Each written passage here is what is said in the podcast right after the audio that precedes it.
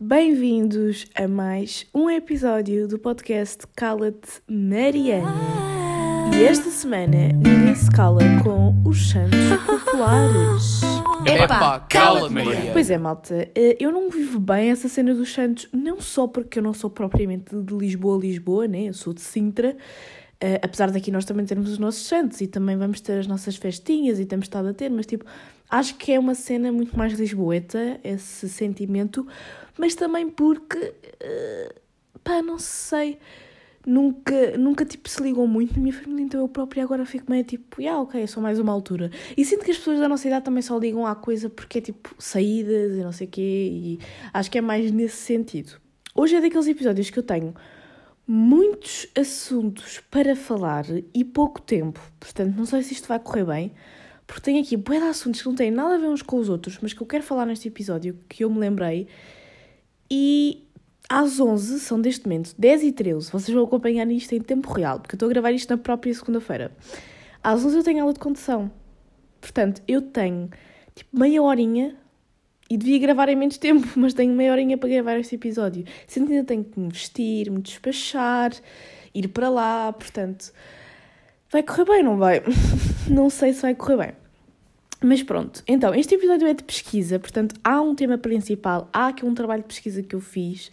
Uh, depois de eu falar no episódio anterior sobre as estratégias de marketing das influencers, uh, eu lembrei-me de, neste episódio, eu falar sobre grandes estratégias de marketing. Tem aqui algumas que foram erradas e algumas que foram acertadas. E vamos falar um bocadinho sobre elas. Este é o primeiro assunto que eu tinha aqui para falar, que vai demorar, obviamente, tempo, né? Uh, depois tenho aqui outros assuntos que eu fui absorvendo durante a semana e que acho que faz sentido falar aqui com vocês. E se calhar vamos já a eles. O primeiro é divórcio.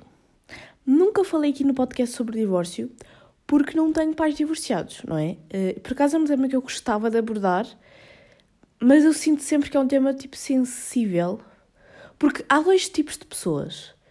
Há pessoas que têm aqueles pais divorciados que se dão mega bem e é como se, pá, como, como se nada tivesse acontecido, como se fossem ali três amigos, estão a ver, dão-se todos mega bem, não sei o quê. E há o segundo tipo que é aquelas pessoas que têm traumas por causa do divórcio dos pais.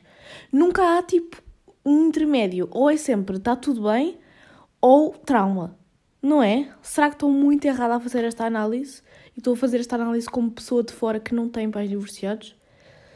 Não sei já houve algumas alturas em que nós pensávamos que ia acontecer com os meus pais e foram alturas um bocadinho aterrorizadoras para mim e para o meu irmão.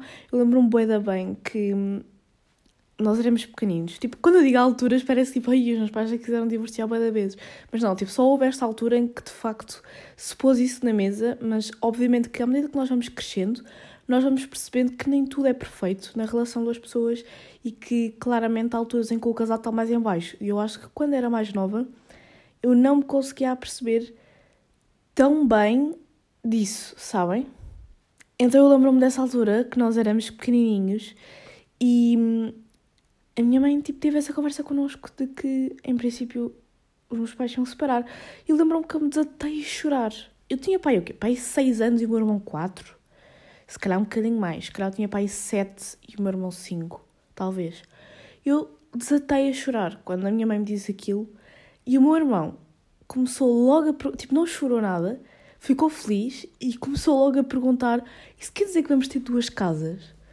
Portanto, um, as diferenças entre mim e o meu irmão. Obviamente que hoje seria completamente diferente, mas as, tipo, recordo-me disso até hoje porque achei bem engraçada aquela, aquela atitude dele, estão a ver? E porquê é que eu me lembrei esta semana de divórcio? E lá está, eu gostava de trazer aqui uma pessoa que tivesse os pais divorciados para falarmos sobre isso, mas eu sinto sempre que não é toda a gente que está à vontade para abrir o coração em relação a isso, não é? Não sei. E porquê é que eu me lembrei então de falar sobre o divórcio? Porque eu estava a brincar às bonecas com a minha prima. A minha prima tem 4 anos e ela sempre viu os pais separados. Eles separaram-se, ela tinha Será que ela já tinha um ano quando eles se separaram? Já não me lembro bem. Mas acho que. Acho que não. Não sei, não me lembro. Mas pronto, ela era muito pequenina e, portanto, obviamente, ela não se lembra dos pais juntos. A única imagem que ela tem dos pais é separados. E pronto, eu já me estou a passar porque mais uma vez o microfone para de gravar. Eu acho que isto é porque eu estou sem memória, então ele simplesmente para de gravar porque eu já não tenho memória para gravar mais. Então tenho que estar sempre a gravar isto aos bocados, mas eu já estava aqui lançada a falar e só depois eu olhar para aqui e vi que isto tinha parado de gravar.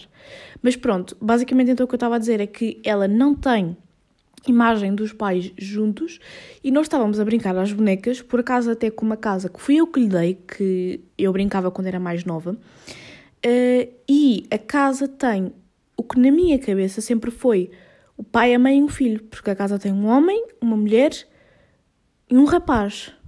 Pronto.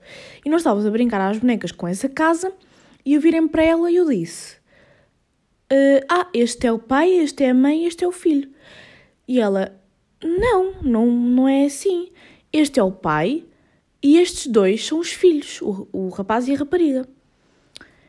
E eu depois pensei: Ah, como é óbvio, se tu na tua cabeça não tens a imagem dos teus pais juntos, tu vais achar que o normal é haver o pai com os filhos e a mãe com os filhos. Portanto, é óbvio que tu a brincares às bonecas, tu não vais achar que, a, que o pai e a mãe estão juntos com os filhos.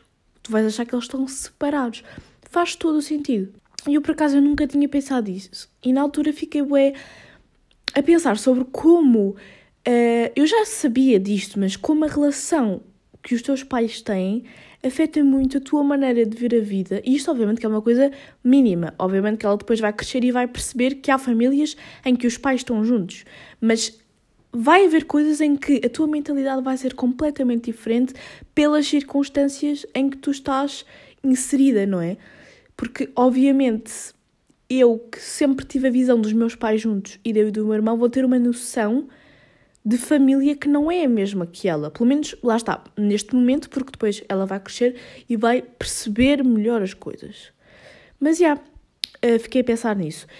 E não sei muito bem o que falar mais acerca de divórcio, porque lá está, é um tema que eu não domino muito e hum, pode ser sensível para algumas pessoas. Eu tenho que estar aqui tipo, a falar e depois não ser bem assim, estão a ver? Eu sei que é um, pode ser um pouco injusto. Eu vou deixar aqui uma hum, uma coisa para vocês me dizerem se acham que faz sentido eu falar de divórcio ou não, tendo em conta as minhas circunstâncias. Um, e ah, eu ainda não vos disse, mas eu fiquei bem feliz porque imensas pessoas já avaliaram o meu podcast e eu até agora estava bem triste porque ainda não me aparecia ninguém a avaliar. E para quem não sabe, para vocês poderem avaliar um podcast no Spotify, vocês têm que ter ouvido vários episódios da pessoa para depois avaliar. E o que eu pensava era: se eu não tenho avaliações, é porque não há ninguém que tenha ouvido muitos episódios meus, porque não consegue avaliar. E eu até agora estava assim, mas entretanto não, entretanto já temos várias avaliações e, malta, eu já vou poder monetizar o meu canal porque cheguei aos patamares necessários com o YouTube e estou mesmo bem feliz. Não é que eu queira fazer disto tipo um trabalho não sei o quê, mas obviamente que é fixe tu veres o teu esforço reconhecido e eu tenho mesmo muito trabalho com o canal e aí fiquei mesmo feliz. Uh, e as coisas agora estão a correr bem, ainda não sei bem o que é que eu vou fazer nas férias, mas vamos, vamos vendo, não é? Porque eu também preciso de um bocadinho para descansar. Inclusive, eu estou a pensar não gravar em agosto o podcast, ainda não sei em relação a julho, mas em agosto pelo menos estou a pensar em não gravar. Eu acho que por esta altura, ano passado, eu já tinha parado de gravar podcast. Acho que sim. Entretanto, nem falei com vocês sobre os meus dois últimos dias de aulas, mas como eu gravei um vlog uh, e vai sair no YouTube, acho que se vocês quiserem saber, vão lá.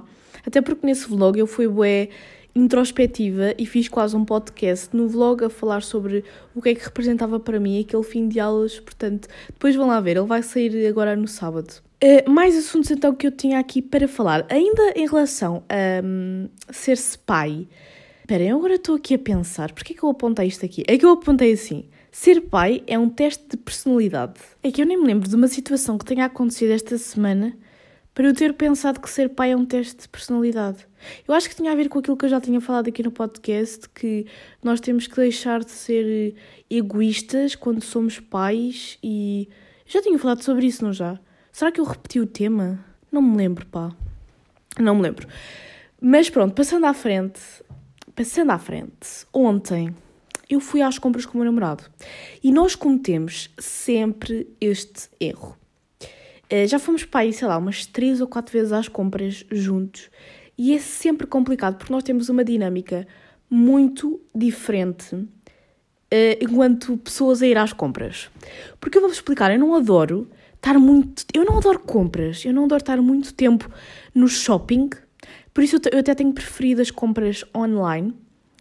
Uh, e então, quando eu vou às compras, eu sou muito prática. Eu não sou aquela pessoa que está ali a ver as coisas durante muito tempo, não. Eu sei mais ou menos na minha cabeça o que é que eu preciso. Por exemplo, eu ontem eu já tinha ido às compras no sábado, portanto, imaginem, o meu limite de paciência já não estava bom porque eu já tinha ido às compras no dia anterior.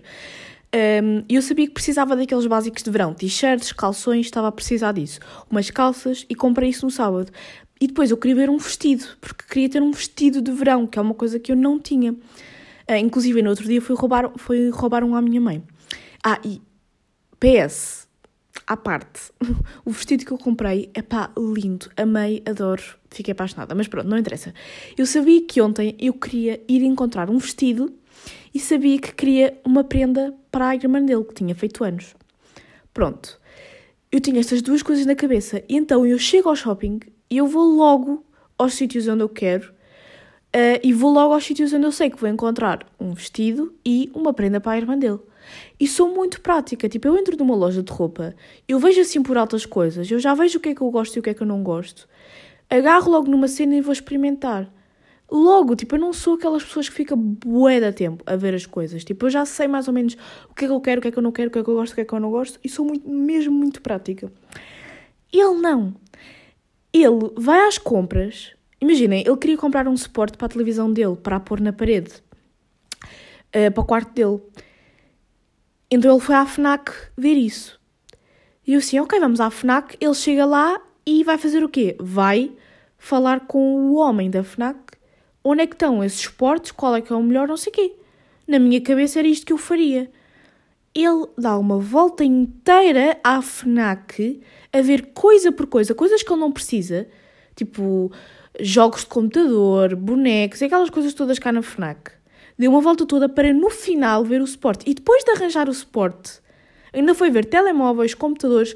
E eu tipo, estás a ver isto tudo para quê? Tu não precisas. dele mas eu estou a dar uma volta à loja. É assim que eu faço as coisas. E ele é bom, é assim. Ele entra numa loja, ele tem que dar a volta à loja toda, ver coisas que ele não precisa. Porque na minha cabeça eu só, ver só vou ver coisas que eu preciso, sabem? Não faz sentido. Então, basicamente, estava ali eu com ele a apanhar uma ganda seca, porque eu não sou essa pessoa de tipo ver coisas nas lojas. Eu vou logo à procura daquilo que eu preciso. Para mim, isso não faz sentido. Porque depois ele comprou o suporte para a televisão e não comprou mais nada. E ele sabia que não ia comprar mais nada e que era só aquilo que eu precisava. Mas para ele é um divertimento ver as coisas na loja. Percebem? Na minha cabeça isto faz mesmo zero sentido, mas pronto. Restinhos de Covid ainda aqui no episódio. Mas é, nós caímos sempre tipo, neste erro, sempre neste erro, porque nós somos estas pessoas bem diferentes a ir às compras. Mas pronto, por acaso ainda não correu muito mal, conseguimos comprar tudo aquilo que queríamos, já foi, já fico feliz. Portanto, yeah, é isto. Que tipos de pessoas é que vocês são nas compras? Vocês são eu ou são o meu namorado? Mas lá está, agora já pus, já pus outra sondagem e agora vou pôr outra sondagem, pá. Só posso pôr uma. Olha, vou pôr só esta, ok? Esqueçam aquilo do divórcio. Vou meter só esta. Você, quem é que vocês são? Vocês são aquela pessoa que vai aos sítios e vai logo direto àquilo que quer comprar? Ou vocês vão dar tipo as voltinhas às lojas todas e vão ali, vão ali, tipo, ai, deixem-me só aqui entrar nesta loja só para ver o que é que há. Tipo, não, se não vais comprar nada aí, para que é que tu vais entrar? Não faz sentido na minha cabeça. Quem é que vocês são? Eu ou ele? Digam. Um, depois, outro ponto que eu tinha aqui era para falar sobre as notas que vão sair hoje, mas ainda não parece que tenham saído. Eu estou agora aqui a ver, pode ser que em direto no episódio eu vá saber as minhas notas. Bem que eu não vou ter nenhuma surpresa, porque eu sei mais ou menos já aquilo que eu vou ter, os professores já me disseram, mas não, ainda não está aqui nada no site e também não parece que esteja já na escola, portanto, já. Yeah. Uh, falámos então aqui sobre todos os tópicos que eu tinha para falar. Vamos então ao tema de pesquisa. Eu estou a ver o meu tempo a ficar apertado, malta, já são 10 e meia.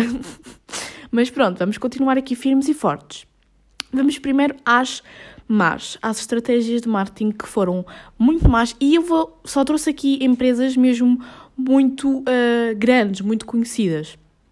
Então, a primeira é a Sony. A Sony uh, lançou uma estratégia que não foi lá muito inteligente. Um, e imaginem, eu sei que nós vivemos numa sociedade machista, numa sociedade preconceituosa, racista, mas se vocês já sabem que aquilo que vocês querem fazer vai gerar problema, mesmo que vocês sejam uma pessoa racista, homofóbica, uh, xenófoba, um, whatever, vocês já não vão querer meter isso só porque sabem que pode gerar problema. Percebem? Então, na minha cabeça, isto não faz muito sentido, mas pronto. Em 2006, a Sony criou uma campanha para anunciar a nova versão do seu aparelho PSP branco. O meu irmão tinha um PSP, eu adorava jogar naquilo, mas PSP é uma cena que já nem, já nem se compra hoje, né? Agora é só PlayStation, Nintendo e, e, e isso, né? Mas pronto, então em 2006 eles iam lançar um PSP branco e para tal, para promover esse novo PSP branco, eles espalharam uma série de outdoors, ou seja, de placares de pósteres, em que uma mulher negra era dominada por uma mulher branca ao lado de frases como Portable White is coming, o que quer dizer o portátil branco está a chegar.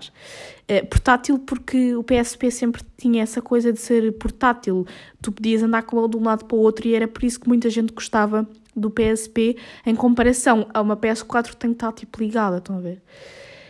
a reação na comunidade, como vocês podem esperar, como vocês podem estar à espera, isto realmente não foi muito bem aceito.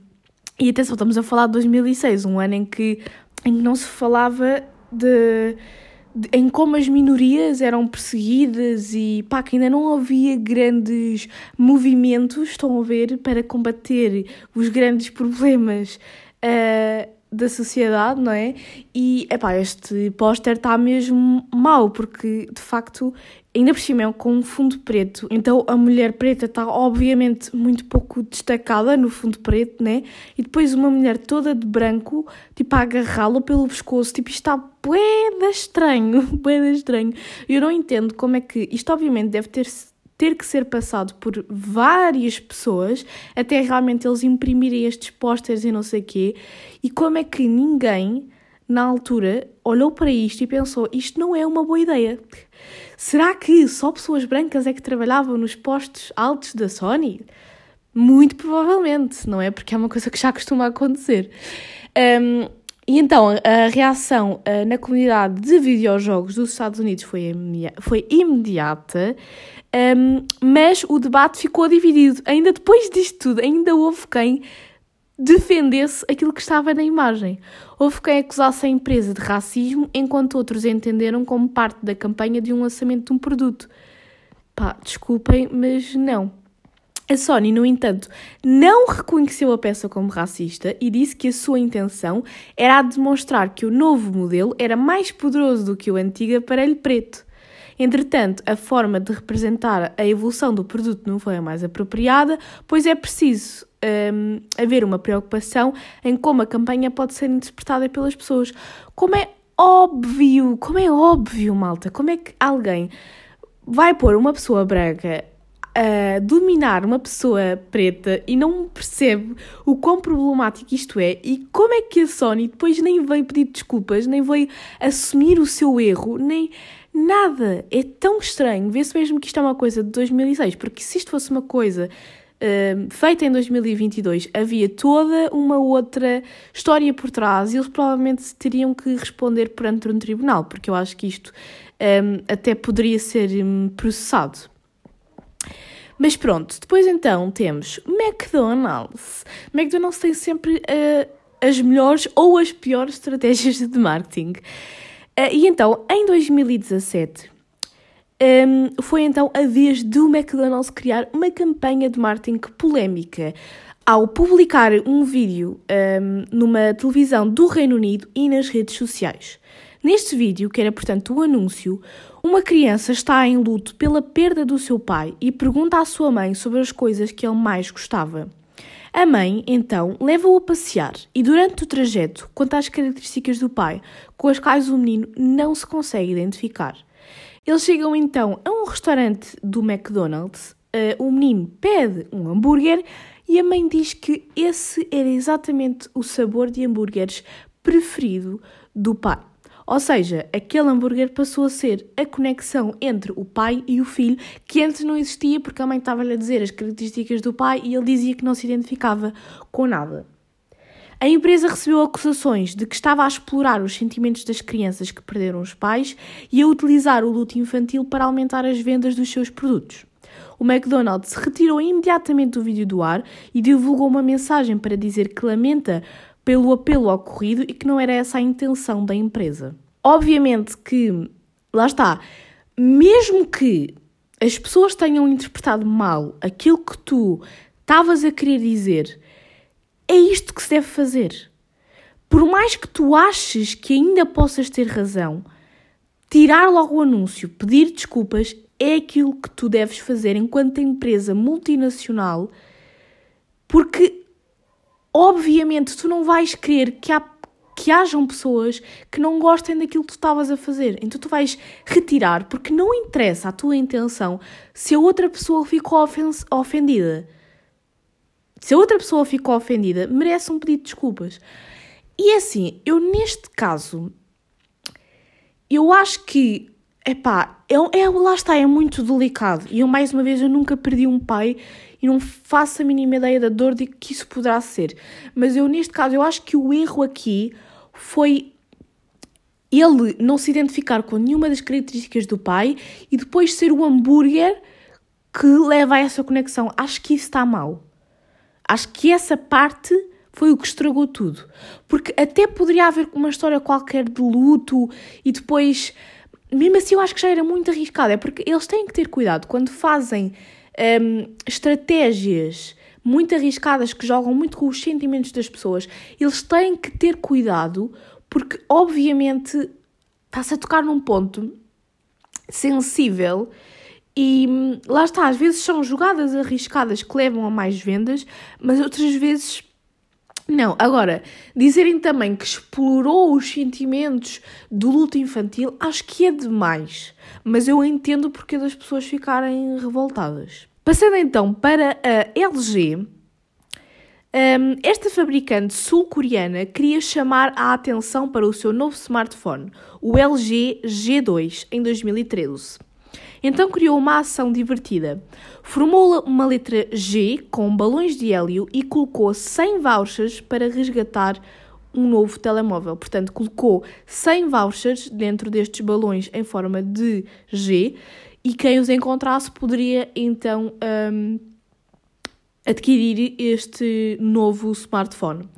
Os balões foram soltos e quando caíssem, quem então pegasse este voucher ganharia o LG. O que a LG não imaginava é que as pessoas iriam fazer de tudo para garantir o seu balão com voucher, inclusive levar armas para atirar nos balões. Resultado: 20 pessoas ficaram feridas com essa promoção genial.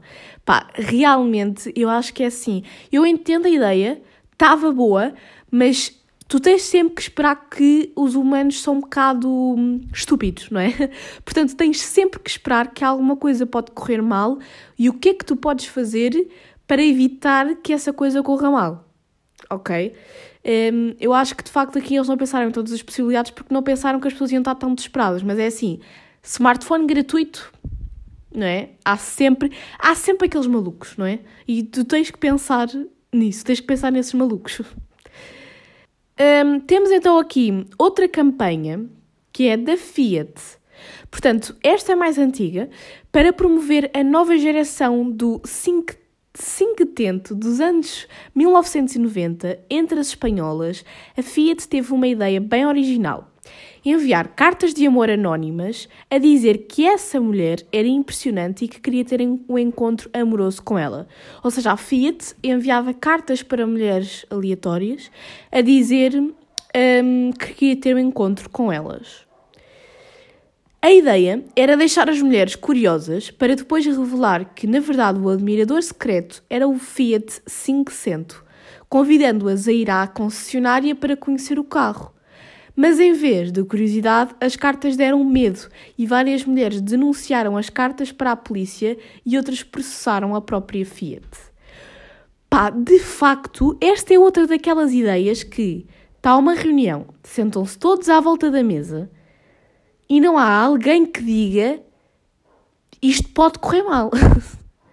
Porque lá está, tipo, eh, eh, parece que estas pessoas não pensam em todas as possibilidades. E há muitas possibilidades que isto podia dar errado, não é? Há muitas. E também não percebo como é que primeiro conseguiam perceber quais é que eram as mulheres que estavam solteiras para mandarem estas cartas. Como, não é? Há muita coisa aqui que não faz sentido neste, nesta altura, mas lá está, isto era em 1990.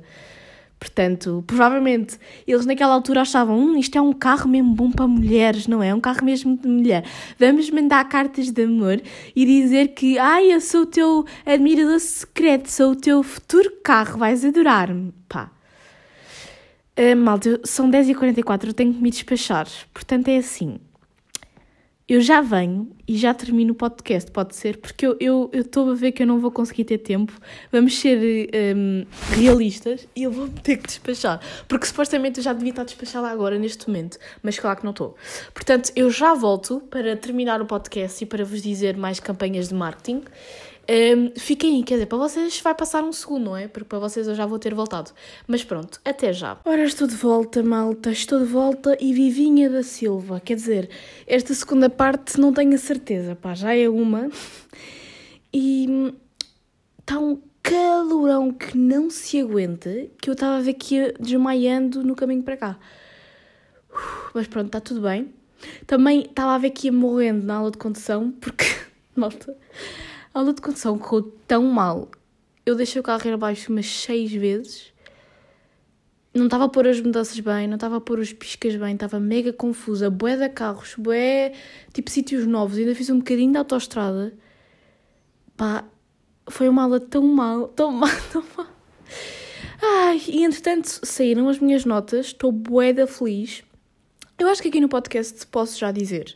Tipo, eu no canal só vou revelar isto um bocadinho mais tarde, mas aqui no podcast eu já, já posso já dizer que eu vou acabar com uma média, tipo, sem contar com os exames, ok? De 17,4. Malta, é bué bom. Digam lá que não é bué bom. Eu estou mesmo bué feliz porque eu até tive notas melhores do que aquelas que eu estava à espera, o que é bué bom. Mas pronto, vamos focar-nos, vamos voltar aqui ao tema do episódio. Ai, malta, malta, malta.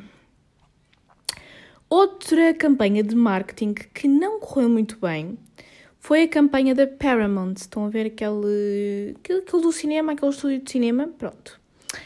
Um, era para ser uma ação divertida, mas assustou muita gente. E então era o quê?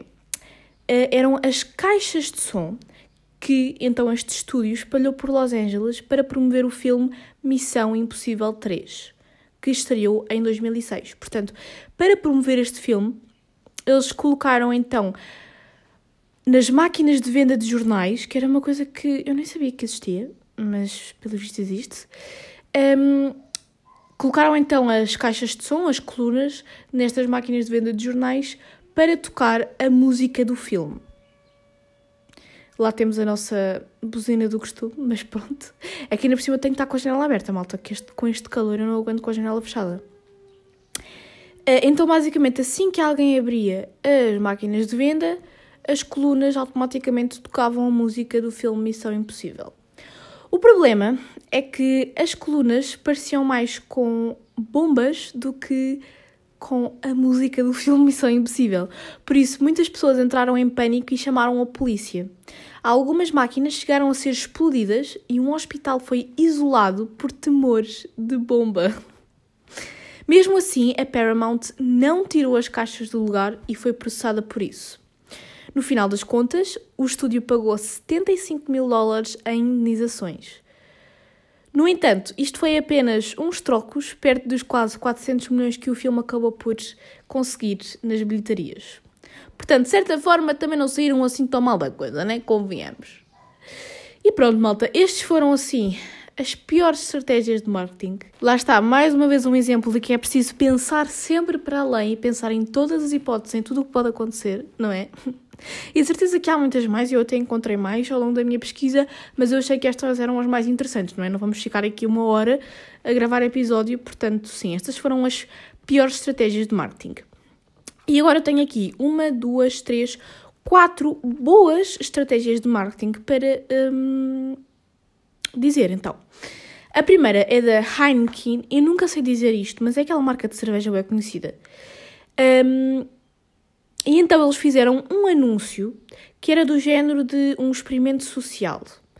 Uh, eles juntavam pessoas com visões do mundo bastante diferentes, uma de esquerda, outra de direita, uma feminista, outra contra o feminismo, etc. Uh, e estas pessoas então ficavam cara a cara uh, para juntas montarem um móvel. Aos poucos, elas descobriam mais uh, sobre as ideias uma das outras, e quando o clima parecia ficar tenso e à beira de um conflito, entrava em cena a cerveja.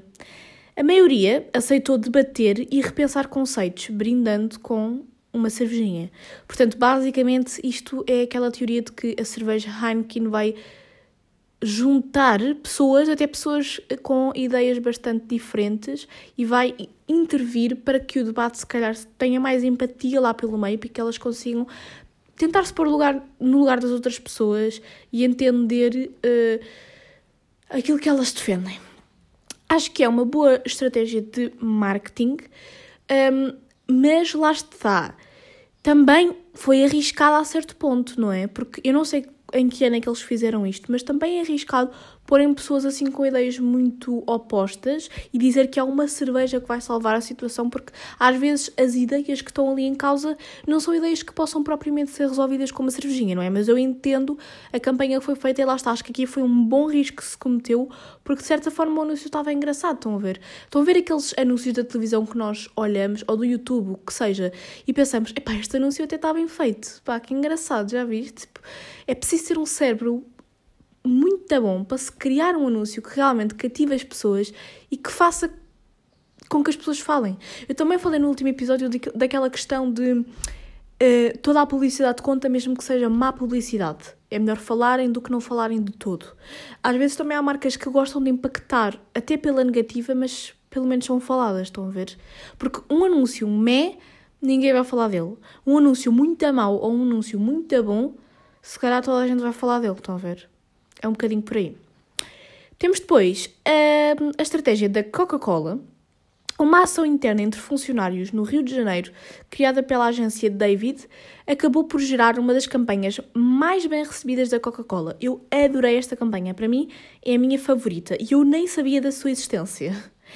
No Dia Internacional do Orgulho LGBT, a empresa distribuiu internamente latas de Coca-Cola com Fanta lá dentro. Na embalagem vinha a frase Essa Coca-Cola é Fanta. E daí? Uma referência à piada homofóbica Essa Coca é Fanta. Porque, pelos vistos, isso é uma coisa muito dita lá no Brasil de uma forma preconceituosa, que é esta Coca é Fanta, ou seja, esta é tipo diferente, esta é. Vamos ver a cena. Um, as imagens das latinhas especiais viralizaram nas redes sociais e causaram reações, na maioria, positivas.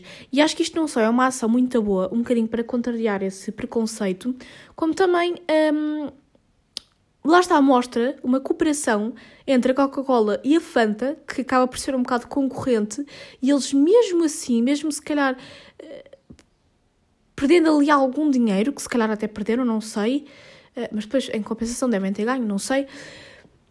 Acabaram por criar uma coisa ali muito bonita, parece quase fair play.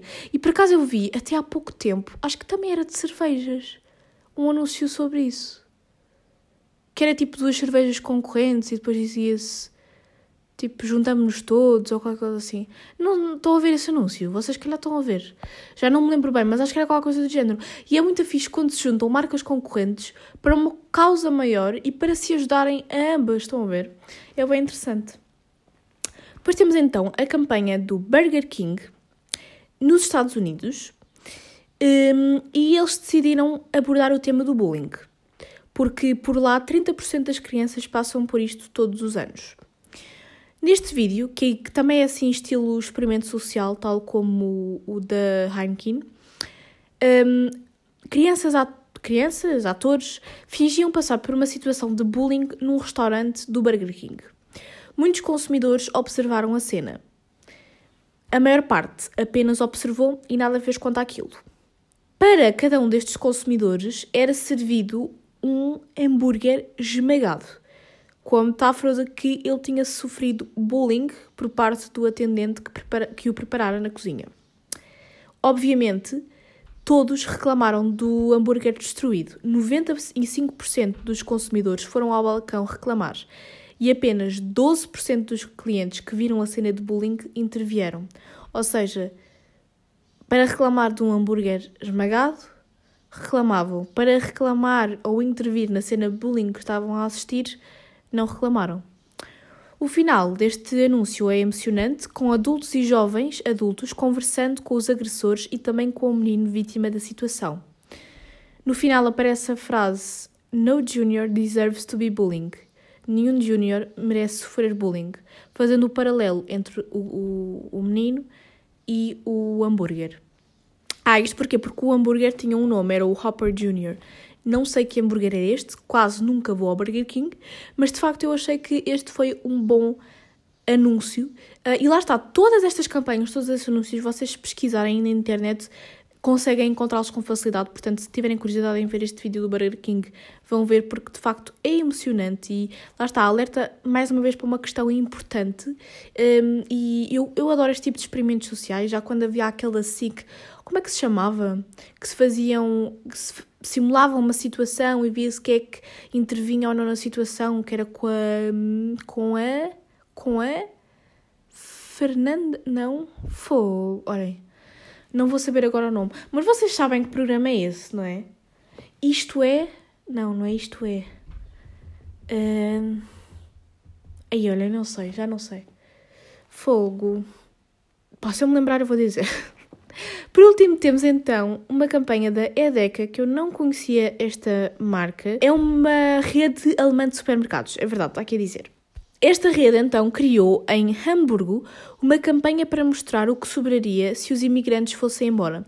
Isto porquê? Porque pá, ainda hoje há muito aquela cena supostamente nacionalista de tipo, ai, quero que venham para cá eh, esses estrangeiros e não sei o que é que eles fazem aqui e temos que andar a pagar para eles andarem cá e não fazem nada. Isso em Portugal há muito. Uh, e então, esta rede de supermercados queria mostrar o que é que acontecia nos supermercados se os imigrantes fossem embora. Nesta ação, as prateleiras foram esvaziadas, tirando tudo o que tivesse procedência parcial ou total de marcas e produtos estrangeiros. O resultado sobrou muito pouca coisa, quase nada mesmo. As imagens tiradas pelos clientes, eu vi estas imagens e de facto não havia tipo nada no supermercado.